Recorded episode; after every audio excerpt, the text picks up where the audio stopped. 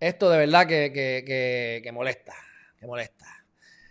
Eh, Pierluisi sigue gobernando a base de estados de emergencia. Primero teníamos a la Missy Wanda Vázquez que no quiere hacer estado de emergencia, es lo que hace por todo.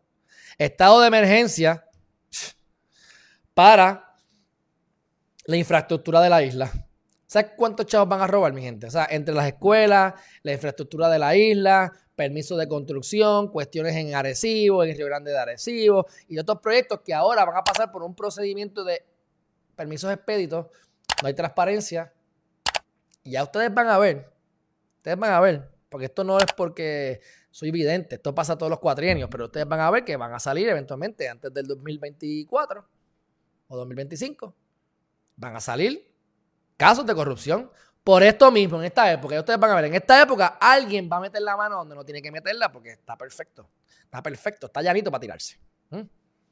Unas órdenes ejecutivas declarando estado de emergencia. Quiero ver cuál ha sido la efectividad del estado de emergencia contra la violencia eh, de género. Quiero ver la efectividad. Quiero ver resultados que no sean mera corrupción. Bueno, próxima noticia, mi gente.